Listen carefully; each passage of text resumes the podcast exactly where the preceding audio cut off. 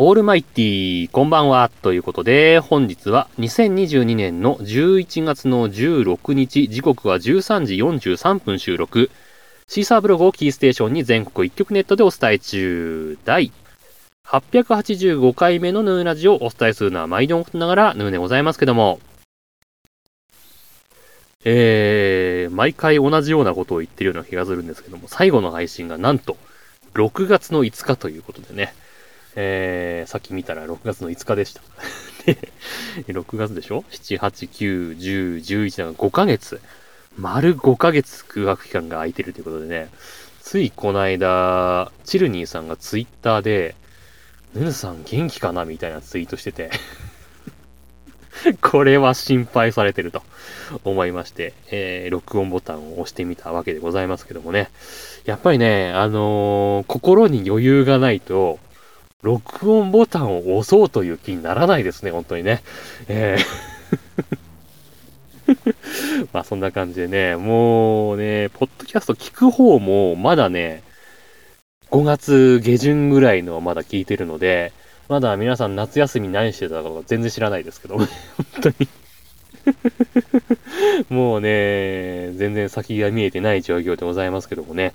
もう、この新型コロナウイルス、もう新型ではねえだろうと思うんですけどもね、えー、もう今何波目が来てるんですか？わかりませんが、8波とか9波とかそのぐらいになるんですかね？わかりませんけども、先月ぐらいからですかね、えー、新規感染者の全数把握っていうんですかね、えー、集団感染とかもう、把握するのやめたっていうことで いう状況になりまして、えー、長野県に関しては、まあ、独自のね、いろんなものが出されるわけなんですけども、もう今、医療非常事態宣言っていうのがね、えー、出されてまして、まあ、病床使用率っていうのがね、えー、一定数を超えた段階で、えー、今何割ぐらい出るのかちょっと記憶定かではないんですまあまあ、一定の数を超えた時に、この医療非常事態宣言っていうのが出されるんですけども、えー、何なのよ？今回はどういう対策をすればいいのっていうことで、長野県のサイトを見に行ったんですよ。で、そしたら、要約すると、あのー、今回はね、この医療非常事態宣言出すけど、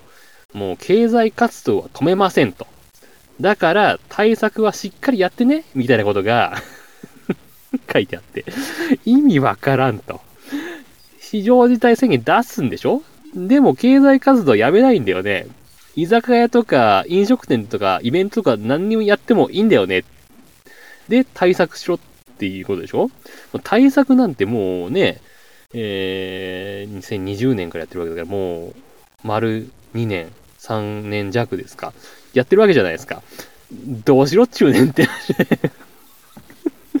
もうその医療非常事態宣言いる？みたいな感じなわけじゃないですか。この全数把握をやめてるのに感染者がどんどん増えてる状況で、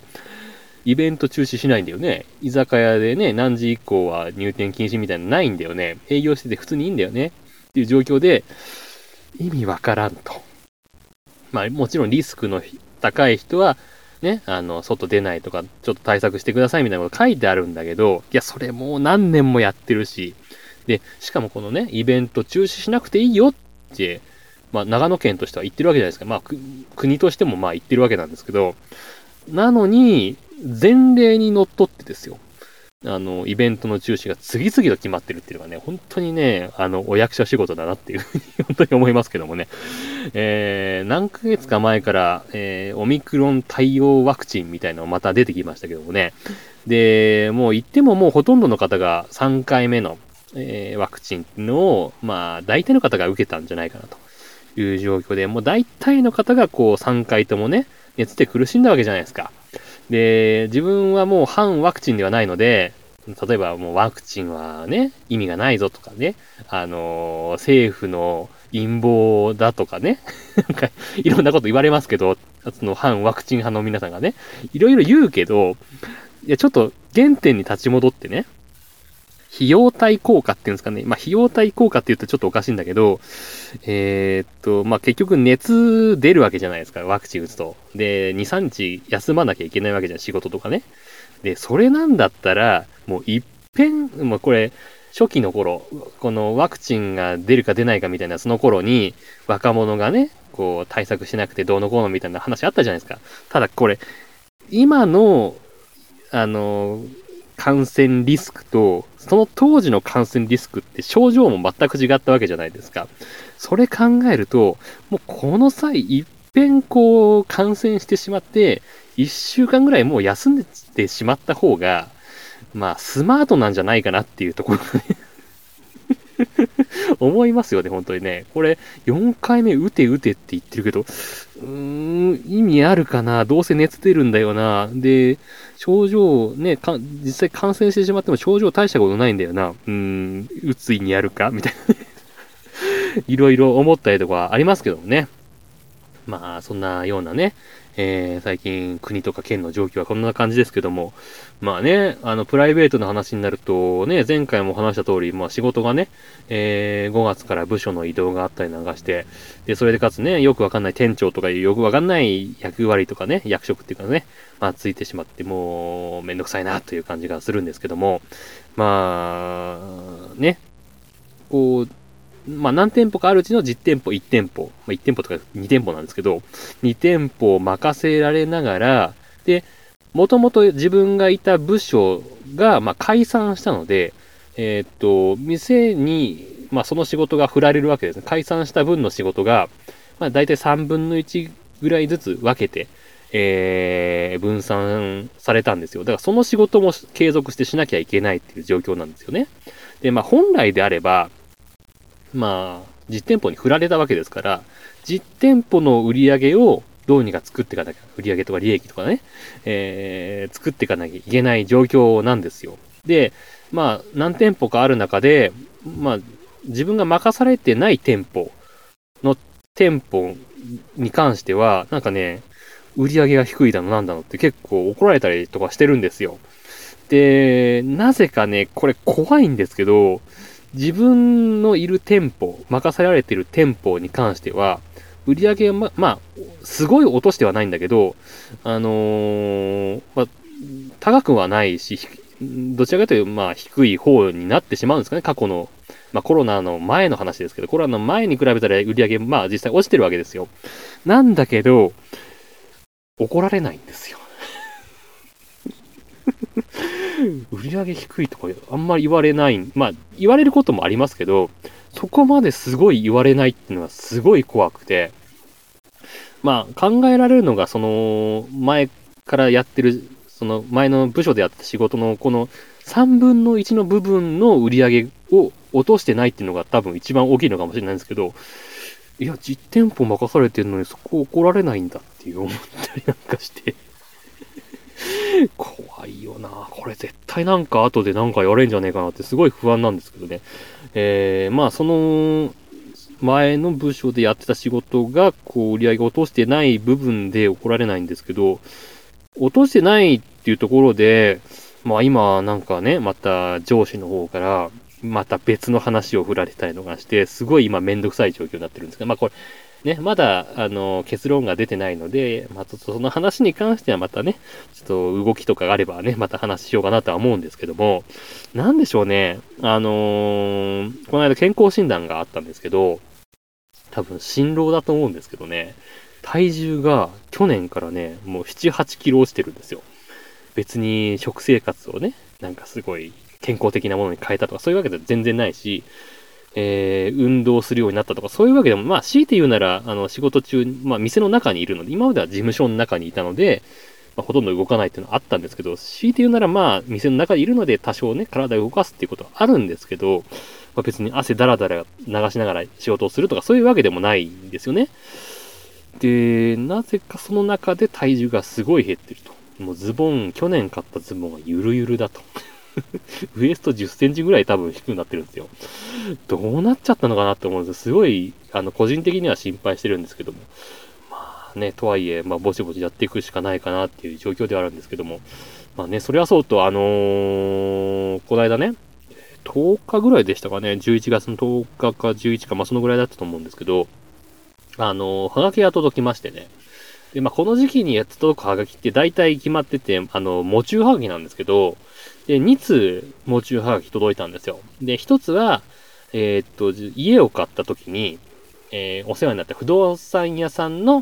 まあ、親族が亡くなられたと。まあ、会ったこともないので、そうですか？としか思わないんですけど、ね、それは残念でしたねって思うんですけど、もう一通がね、すんごいびっくりしちゃって、本当に？って思って、え、ドッキリ？って思っちゃったんですけど、もう、かれこれ、もう、実際、こう、やりとりしてたのってもう10年以上前になっちゃうんですけど、この、自分がこの長野県に来る前にね、まあ、岩手県の盛岡市の、えー、北隣にある滝沢村っていうところに住んでたんですけど、まあ、その頃、ポッドキャストって、知名度で言ったら、まあ、今ほどじゃない。まあね、今ね、CM でも Amazon とか、えー、Spotify とかでも、ポッドキャスト、ポッドキャスト言ってますし、ポッドキャストのドラマが、題材、ポッドキャストが題材のドラマが作られるなんてことはまずなかったわけですよ。2008年とか9年とかそのぐらいですかね。まあ、そんな頃に、認知度はなかったけど、結構日本の中で結構ポッドキャストのサービスっていう、使えるサービスっていうのが結構あって、まあ、有名なところで言うとケロログだとか、まあ、キャスピーとか、えー、あとは、まあ、ココログだとか、ニフティのね、ブログサービスとか、まあ、結構多くのブログサービスでポッドキャスト配信ができたんですよ、当時。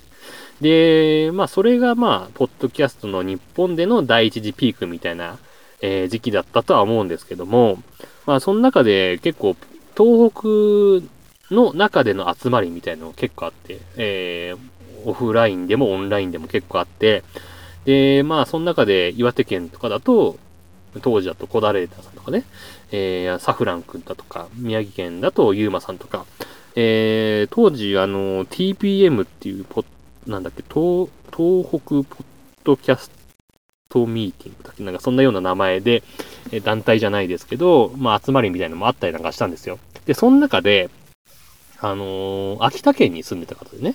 えー、このヌーラジオのいじり方としては、秋田の山奥に住んでる、あの、シンバさんっていう方がいらっしゃったんですよ。で、おらいのラジオっていうポッドキャスト番組もやられてて、まあ日常を語ったりとか、まああとは、えー、秋田弁をね、話すコーナーがあったりだとか、えー、あとは別の番組で、ご推薦っていう番組で、ポッドキャストの番組紹介をする番組で、えー、シンバさんとムンゾーさんで、えー、やられてた番組とか、まああったんですけども、まあ、このシンバさんがね、このヌーラジオの第500回、えー、がね、あのー、シンバさんのオタクで収録させてもらって、で、まあ、まだデータとか残ってるので、音声とか動画とか残ってますんで、もしよかったらね、えー、見たり聞いたりしていただければいいかなとは思うんですけども、まあ、とにかくお世話になった方なんですよ。で、その方が、その持ちはがきによると、まあ、2月に、今年2月に亡くなられてたということで、本当にびっくりしまして。で、まあ、ご推薦って番組はもう2012年とか3年とかな？えー、終わってたので、まあそれはいいんですけど、オライのラジオはずっと、まあ配信はされてなかったんですけど、サイト自体はずっと残っていて、いつか配信されねえかなと思って、えー、iTunes とかね、ポッドキャスト聞くアプリとかでは結構 RSS は残しておいていたんですけども、まあ、いつぐらいですかね、2014年とか5年ぐらいですかね。えー、Twitter とか Facebook とか、シンバさんやられてたんで、見てたんですけど、パタッとね、あの、更新が止まっちゃって、で、まあ、言ってもね、お子さん3人いらっしゃって、まあ、下のお子さんがもうほんとね、シンバさんの一騎写しぐらいの、すごいそっくりだったんですけど、あのー、その子も多分もう高校生か大学生かぐらいにもなってるし、まあ、結構忙しくなっちゃってんのかなというふうに勝手に思ってて、で、まあ、忙しくて配信できないのかな、更新できないのかな、なんて思ってたんですけども。まあ、だから本当にね、急にこんな連絡来たんで、もうびっくりですよね。本当にまだ50代前半ですから、早すぎるっていうかね。で、まあ、このハガキが届いたのも、あのー、宛先が前住んでた家の住所宛に届いたんですよ。で、たまたまこの前に住んでたとこの住所の方とまだお付き合いがあるのでこのハガキが受け取れたんですけど、これね、全く違うね、例えばアパートだとかなってたら、このハガキ受け取ってないよなと思って。もう、シンバさんとお付き合いあった人、多分もう10年以上前の話ですから、このハガキ受け取ってない人すごい多いんじゃないかなと思ったんで、まあこのヌーラジオでちょっと今お話ししようかなと思ったんですけど、ねえと思って、いや、これびっくりだわと思ってね、本当にお世話になった方なんで、本当にまたね、えー、声聞きたかった方なんでね、あの残念なんですけども、ご冥福をお祈りしたいっていうね、思いますけどもね、本当に今までありがとうございましたっていう感じですよね。本当に、また天国でも秋田弁でサットが聞いてたものやっていただきたいなというふうに思いますけどもね。はい。残念でございましたけどもね。はい。えー、そんなお話でございました。というわけでね、えー、今日もハッシュタグ付きツイートをいただいてますんでご紹介したいと思います。というわけでね、えー、加藤さんからいただいております。6月の6日、深夜1時24分に、えー、ハッシュタグヌーラジオをつけていただいております。ということで、うわーい。ヌーさんが戻ってきた。店長就任おめでとうございます。え、えめでたくない？ということでツイートいただきました。ありがとうございました。いやね、もう、かれこれ、もうね、これだけ5ヶ月以上ですか。配信が空いてしまうとね、もう戻ってきてるのか戻ってきてないのかよくわからないけども まあね、あのー、まあ、さっきの話じゃないですけど、えー、まだね、店長でとどまっていられればね、次の配信までいいですけどね、もう来年の今頃とかもう全く別の状況かもしれませんしね よくわかりませんけどもね。はい、ありがとうございました。えー、続きまして、翌日6月7日の5月、えー、5時23分、早朝ですね。深夜、深夜じゃないです。早朝の5時23分ね、えー、アポロさんからツイートいただいてます。えー、令和4年6月6日、拝聴のポッドキャストということで、えー、数々のハッシュタグが並ぶ中、えー、ヌーラジオのエピソード884ということで、えー、ツイートいただいております。ありがとうございます。ね、本当にお待たせしましたという感じなんですけどもね。えー、まあ、次の配信はいつになるかわかりませんけどもね、えー、また、えー、心が落ち着いたタイミングでまた録音ボタンを押したいと思ってますんで、よろしくお願いいたしますと。いうことで、えー、皆様からのご意見、ご感想、ツッコミなどお待ちしております。メールは直接メールまたメールフォームから送ってください。ツイッターのヌーのアカウントもしくはヌーラジオのアカウントに、えー、返信をいただいて、ハッシュタグ、NUNURADIO、もしくはひらがなでヌヌ、カタカナでラジオとつけてつぶやいていただければ、また見つけて、えー、ご紹介したいと思います。というわけで、ちょっと長くなってしまいましたけど、この辺で終わりにしたいと思います。さようなら、バイバイ。